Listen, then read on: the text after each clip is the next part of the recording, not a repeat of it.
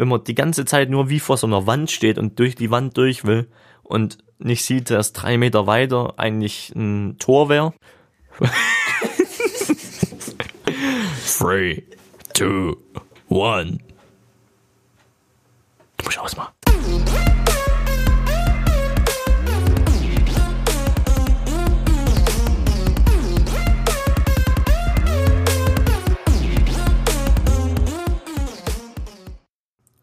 So, servus, ich melde mich wieder. Ähm, jetzt ist gar nicht so viel Zeit vergangen seit dem letzten Podcast, aber ich habe jetzt hier schon das nächste echt ganz coole Thema, über das ich heute reden will.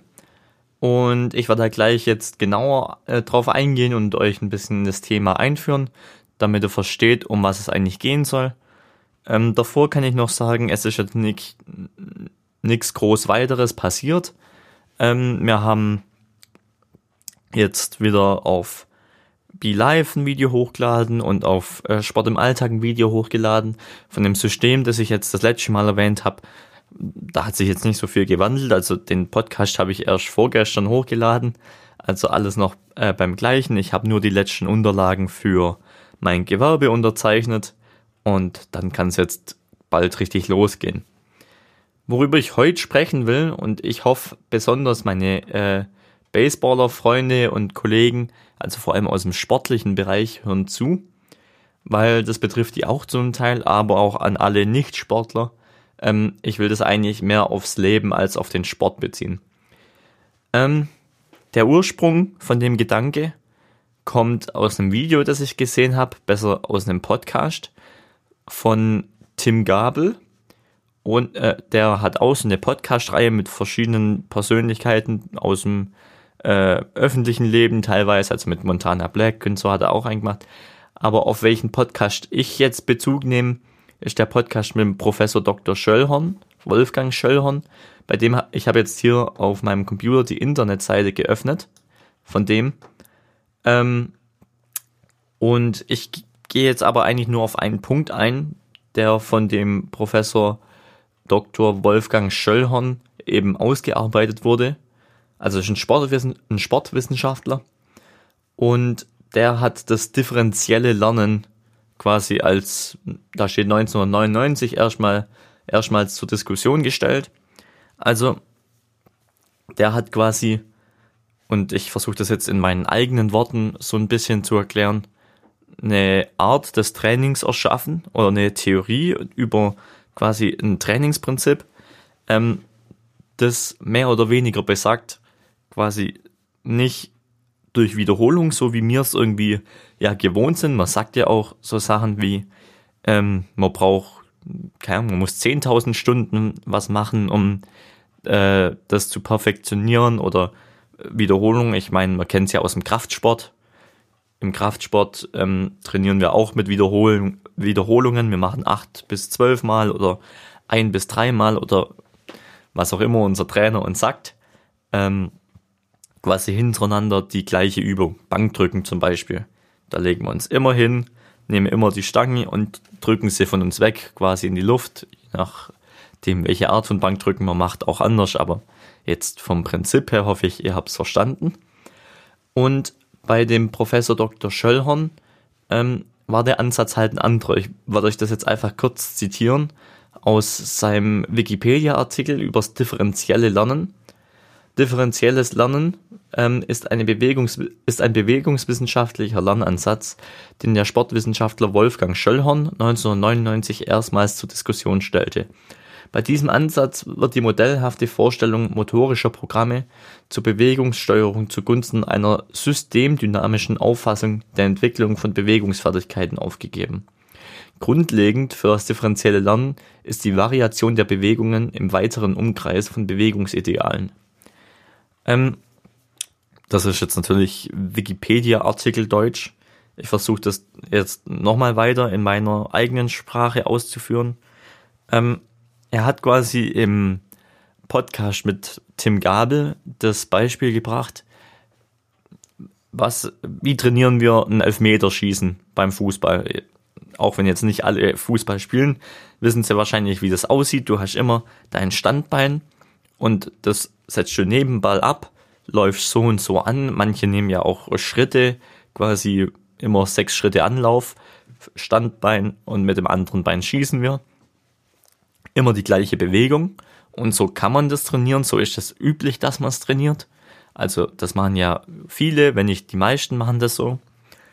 Und er hat jetzt gesagt, das ist eigentlich nicht richtig. Die maximale, äh, wie sagt man, Dazulernfähigkeit, die ist nach drei Wiederholungen erreicht.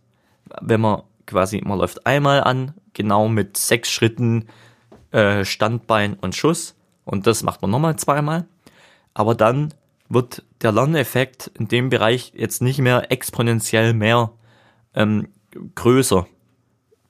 Es ist an dem Punkt quasi ein Punkt erreicht, wo man dann nach dem Prinzip eben, nach dem differenziellen Lernen, ähm, zu einer anderen Bewegung umwechseln sollte.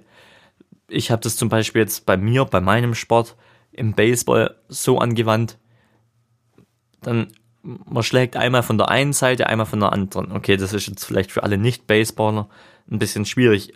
Im Fußball vergleichbar mit einmal schießt man mit dem rechten Fuß, einmal schießt man mit dem linken Fuß. Man kann den Fuß einmal 10 cm vorm Ball aufsetzen, ein, einmal, also den, das Standbein einmal 10 cm vorm Ball ansetzen, einmal 10 cm hinterm Ball aufsetzen und dann aber immer noch versuchen, normal zu schießen. Also der Rest von der Bewegung bleibt gleich ähm, einfach so stark variieren, dass man alle, sagen wir, alle drei Versuche dann wechselt zu einer anderen Bewegung, zu einer bewusst anderen Bewegung.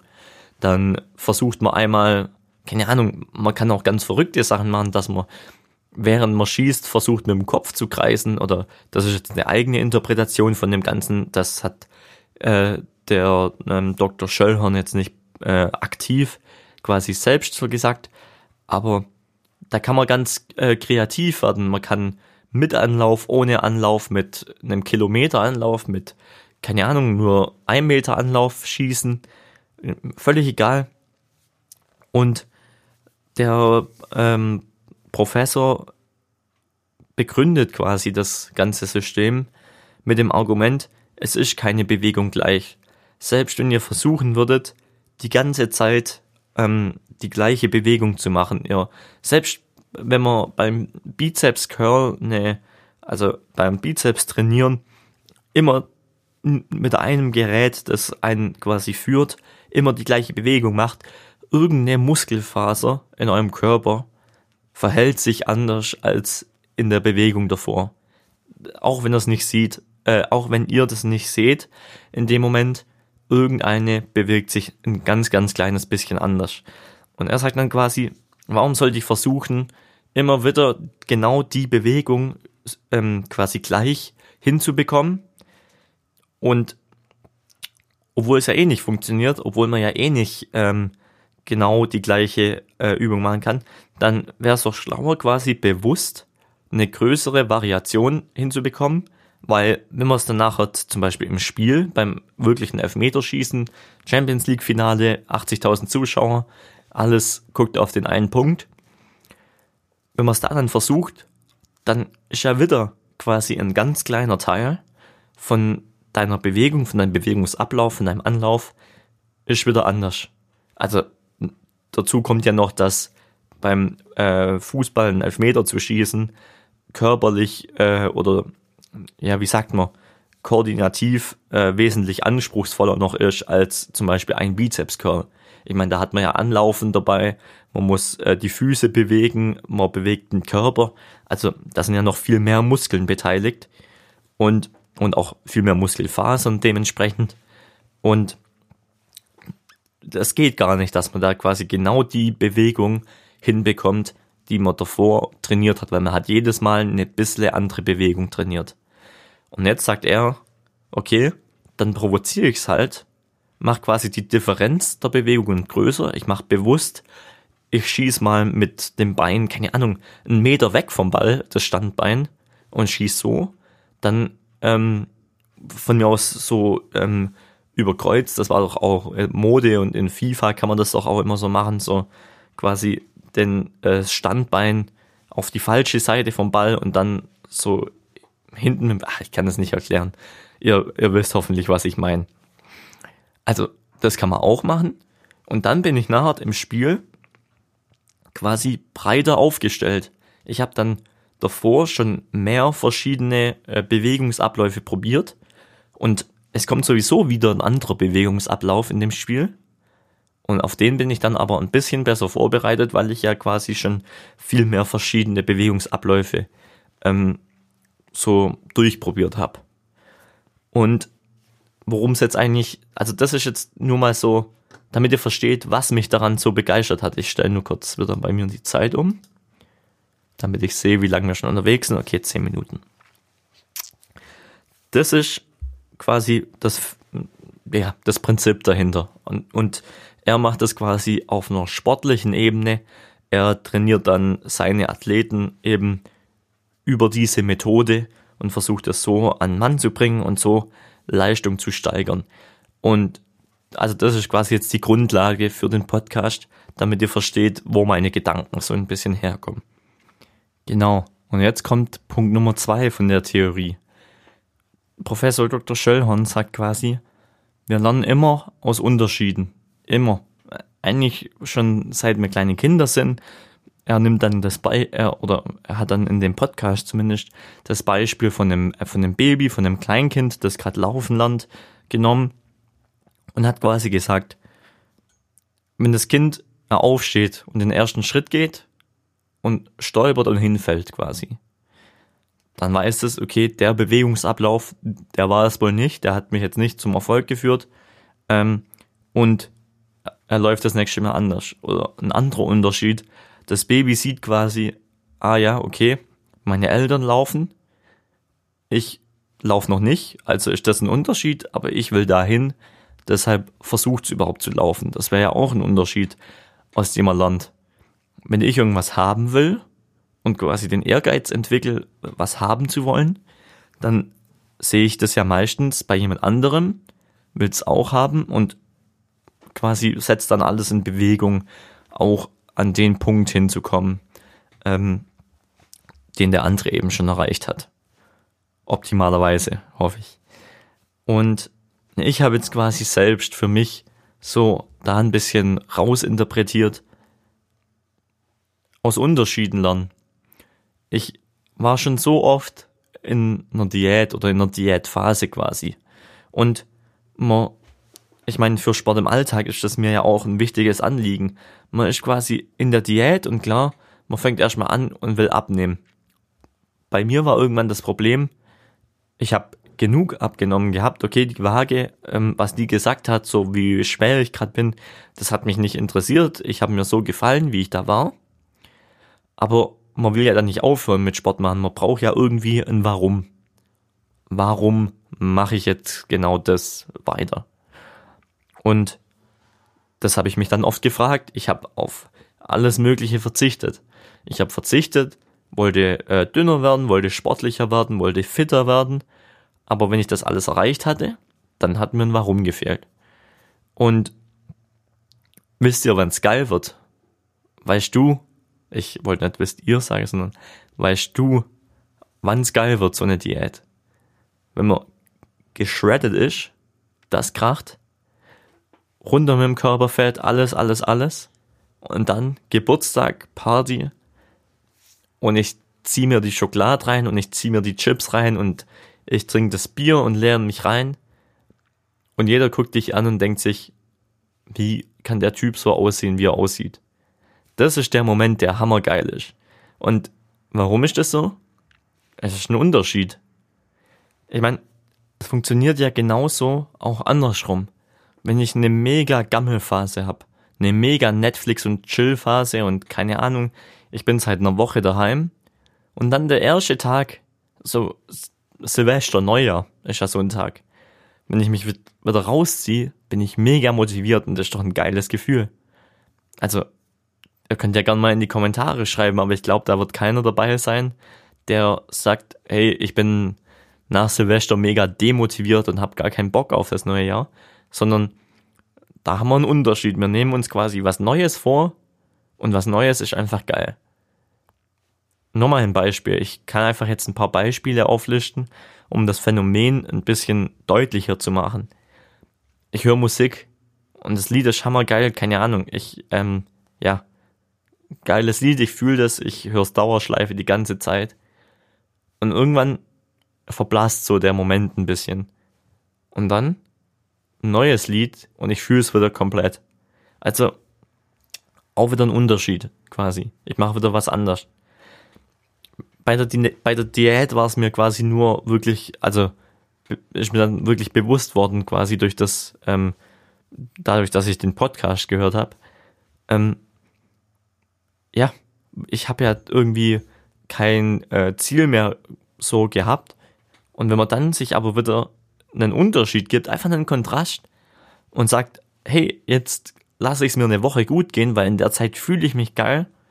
Ähm, klar, der Zucker, der ist nicht, man muss das auch nicht machen, man muss ja jetzt nicht sagen, man gibt sich dann eine Woche komplett die Kante und haut quasi Zucker in sich rein, ähm, wie man will und versaut sich mehr oder weniger wieder alles. Aber in dem Rahmen, wo man sagt, man findet es vertretbar, macht doch mal einen Unterschied. Mach doch einfach mal irgendwas anders und du fühlst dich wieder geiler. Und klar, ich, mir ist das ja auch bewusst, ich habe quasi auch immer Disziplin, du übst dich selber in der Disziplin, indem du quasi aufs Essen verzichtest. Ähm, und wenn man sich die ganze Zeit den Zucker reinzieht und das ganze ungesunde Essen, dann ist auch nicht mehr cool. Aber ich weiß halt auch, dass wenn du für immer sagst, also jetzt mal ehrlich, wenn ihr euch jetzt in meinem Alter zum Beispiel mit 18 an eine Diät setzt und sagt, hey, ich mache jetzt Diät, dann macht ihr das doch nicht für den Rest eures Lebens. Ihr sagt doch nicht für, ihr sagt doch nicht mit 18, ich warte bis ich 80 bin, keine Schokolade mehr essen.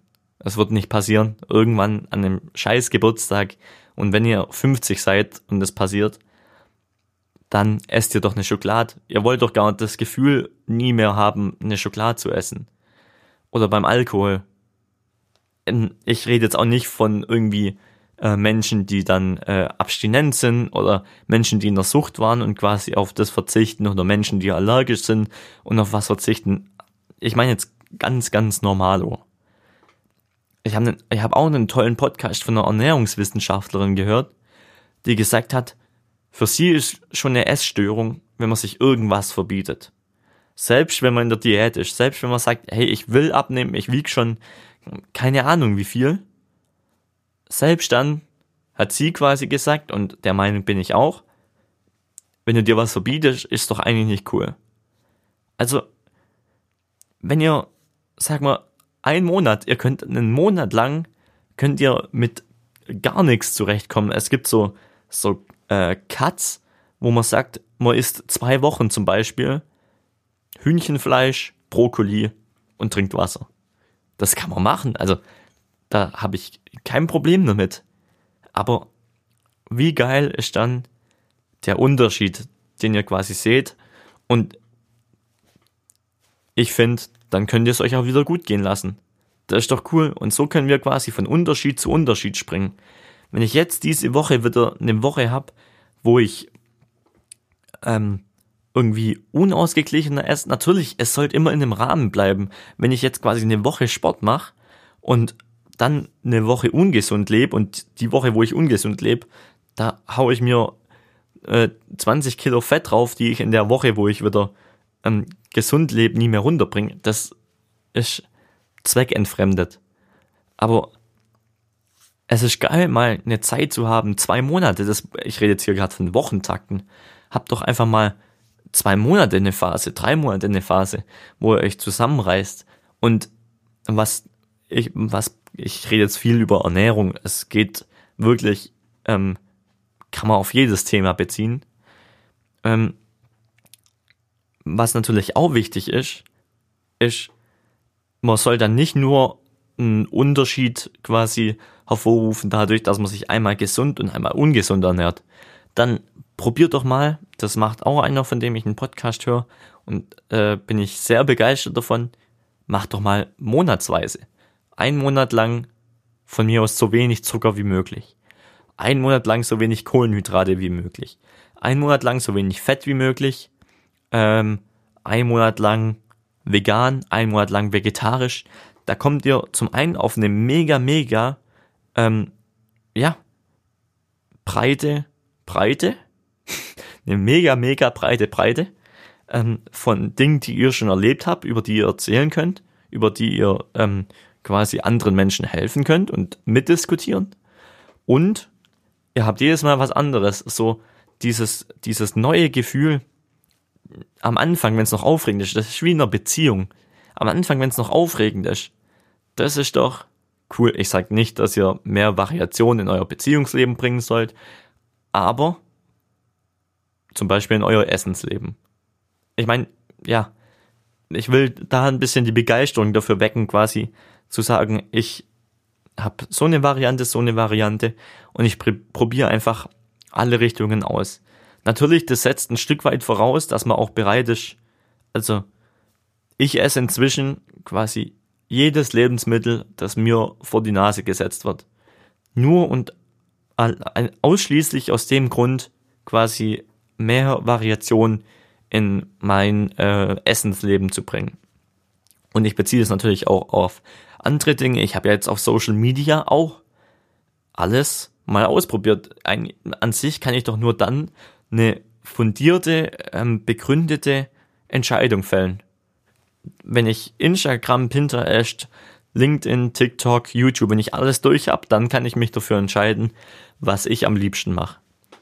Genauso bei ähm, den Büchern, von denen ich jetzt schon öfters erzählt habe, dass ich verschiedene Bücher aus verschiedenen Bereichen ähm, aktuell lese, um quasi nachher sagen zu können, okay, für das oder das entscheide ich mich. Wie gesagt, es ist auch nie der Weg, das zu perfektionieren und es ist auch gut mal, ich sage jetzt nicht, dass ihr deshalb äh, jede zweite Woche unbedingt ungesund essen müsst. Es kann auch sein, äh, Woche gesund ohne Zucker, dann eine Woche mit besonders viel Gemüse, dann eine Woche, wo ich eher weniger drauf achte. Und da fühlt ihr euch wieder geiler, wenn ihr wirklich auf Diät wart und dann mal wieder einen Tag habt, wo ihr nicht, ihr, ihr müsst ja nicht sagen, heute muss ich das Kilo Schokolade essen. Aber wenn eine Tafel Schokolade oder ein Kuchen an einem Geburtstag oder ein Bier am Wochenende auf dem Tisch steht, dann müsst ihr zumindest nicht Nein sagen, wenn ihr eigentlich Ja sagen würdet. Also, das finde ich, ist eine coole Sache und ihr merkt ja, dass mich da der Podcast irgendwie äh, dahingehend ziemlich inspiriert hat, weil ich das vom Prinzip her einfach so cool finde. Deshalb habe ich auch am Anfang gesagt, dass ich hoffe, dass mein äh, Baseball-Team oder auch andere Sportler, ich meine daher, wenn euch das genauer interessiert, schaut euch auf jeden Fall den Podcast mit Tim Gabel und Professor Dr. Schöllhorn an.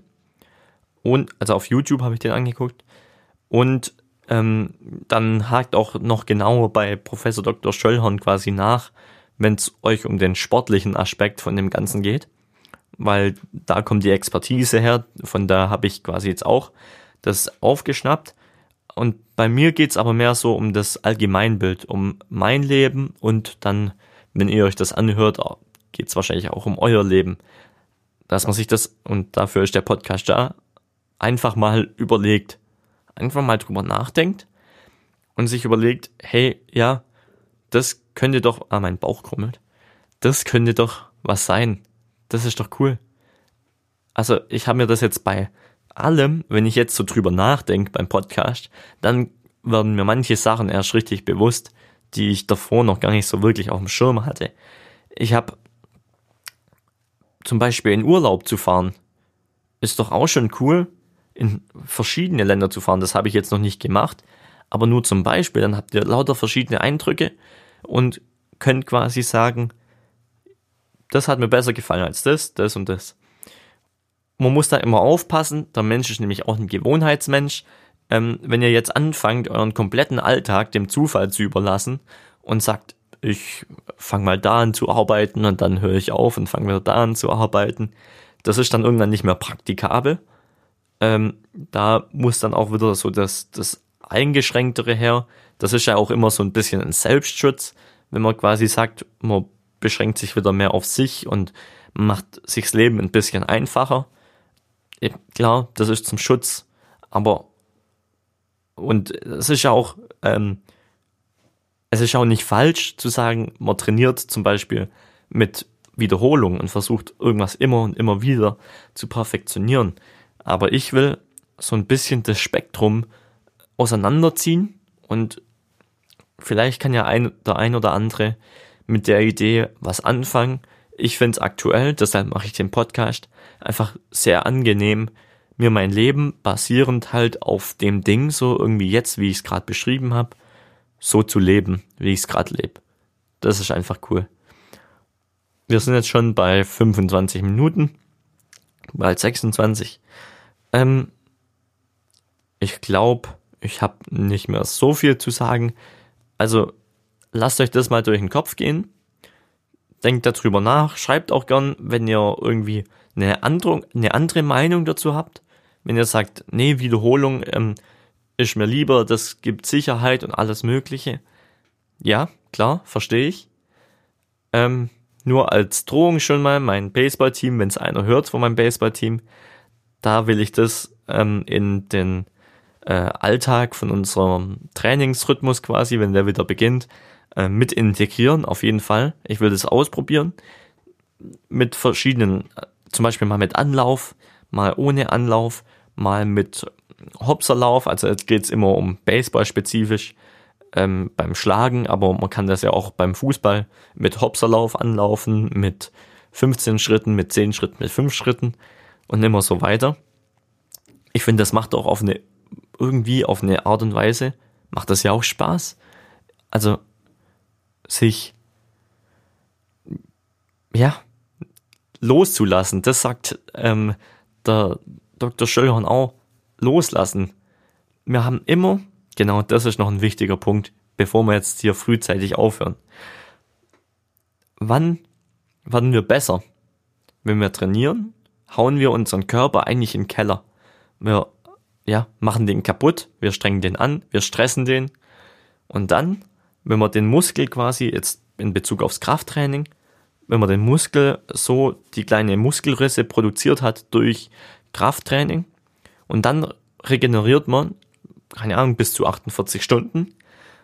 In der Zeit baut sich der Muskel neu auf und wird größer. In der Zeit wird er stärker, da wo er ruht, da wo wir äh, das richtige essen, nicht da, wo wir ihn quasi durch Krafttraining kaputt machen, sondern da, wo er sich wieder aufbaut.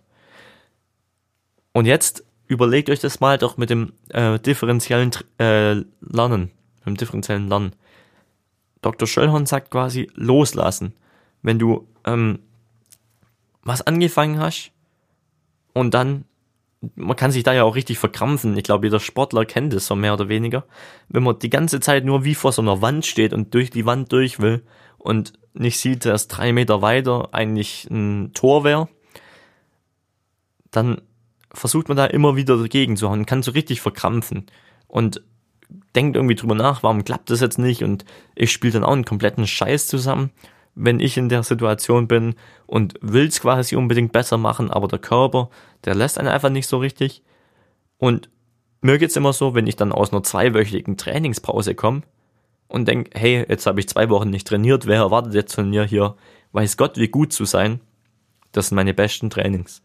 Wenn ich von einem Trainingslager komme dann ist der letzte Tag Trainingslager echt anstrengend und man hat Muskelkater und man ist schon so die ganze Zeit irgendwie auf das gleiche Thema fixiert, dass nicht mehr so wirklich was vorangeht.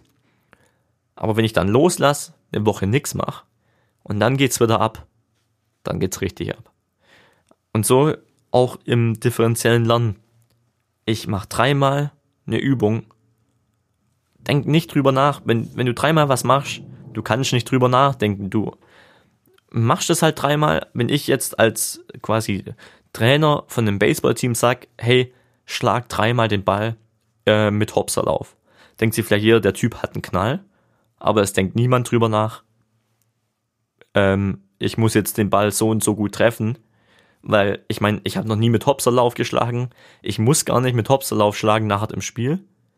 Also wird niemand drüber nachdenken, ähm, wie er jetzt, wie gut er den Ball trifft im Hopserlauf. Und das ist loslassen. Nicht drüber nachdenken, ist für mich loslassen. Und dann Ich weiß es nicht. Ich, ich werde es noch ausprobieren. Ich habe es noch nicht ausprobiert mit meinem Baseballteam. Aber dann werden viele, zumindest von denen, die sich noch nie vorher drüber Gedanken gemacht haben, wahrscheinlich erstaunlich gut schlagen auf dem Weg.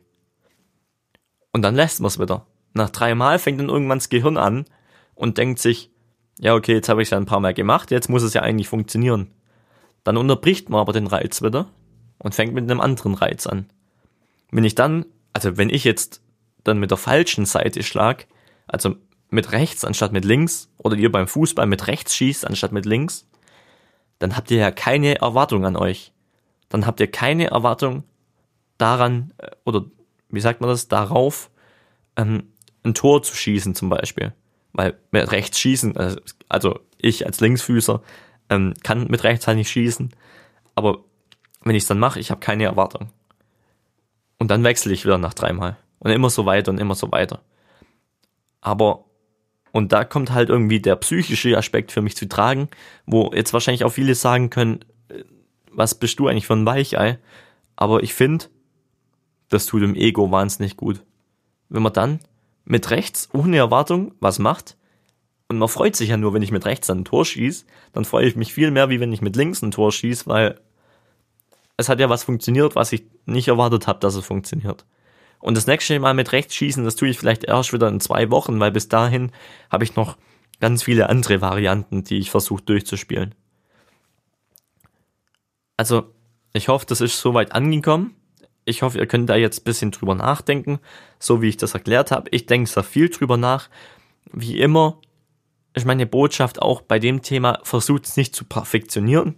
Versucht nicht äh, irgendwie jetzt alles im Leben genau nach dem Prinzip zu machen, weil wenn man versucht, was zu perfektionieren, also man sagt ja auch immer, perfektionieren ist nicht die Steigerung von gut sein, weil wenn man sich versucht zu perfektionieren, dann äh, läuft es meistens doch in die andere Richtung und man verkrampft und alles ist blöd. Versucht es nicht zu perfektionieren, aber überlegt euch doch mal, ob das auf euer Leben auch äh, Bezug haben könnte ob das bei euch auch funktionieren könnte, schlagt es eurem Trainer vor im Sportverein. Keine Ahnung. Ich bedanke mich, dass du zugehört hast. Also war mir ein wichtiges Anliegen. Anliegen. Ähm, wenn du Kritik hast an meinem Podcast, ich würde mich wirklich freuen, wenn ihr das äh, oder wenn du das konstruktiv äh, in die Kommentare schreiben könntest oder mir per Instagram auf Emil Bär damit ich den weiter verbessern kann. Ich arbeite an meinem Dialekt. Ich arbeite dran, in einer angenehmen Lautstärke und Geschwindigkeit zu sprechen. Aber du hilfst mir da einfach ungemein, wenn du jetzt schon Zuhörer bist von mir, das noch zu verfeinern. Du kannst Themenvorschläge bringen, du kannst alles Mögliche bringen. Ich habe aktuell viel Zeit und noch wenig Zuhörer, was mir eine ausgesprochene Flexibilität gibt. Und das kann mir dann helfen, wenn ich da Rückmeldung bekomme und das quasi verbessern kann. Also ich bedanke mich, wenn du bis dahin dran geblieben bist. Ähm, komm einfach das nächste Mal wieder. Ich freue mich jedes Mal und man sieht sich dann. Bis dann, noch einen schönen Samstag. Du musst ausmachen.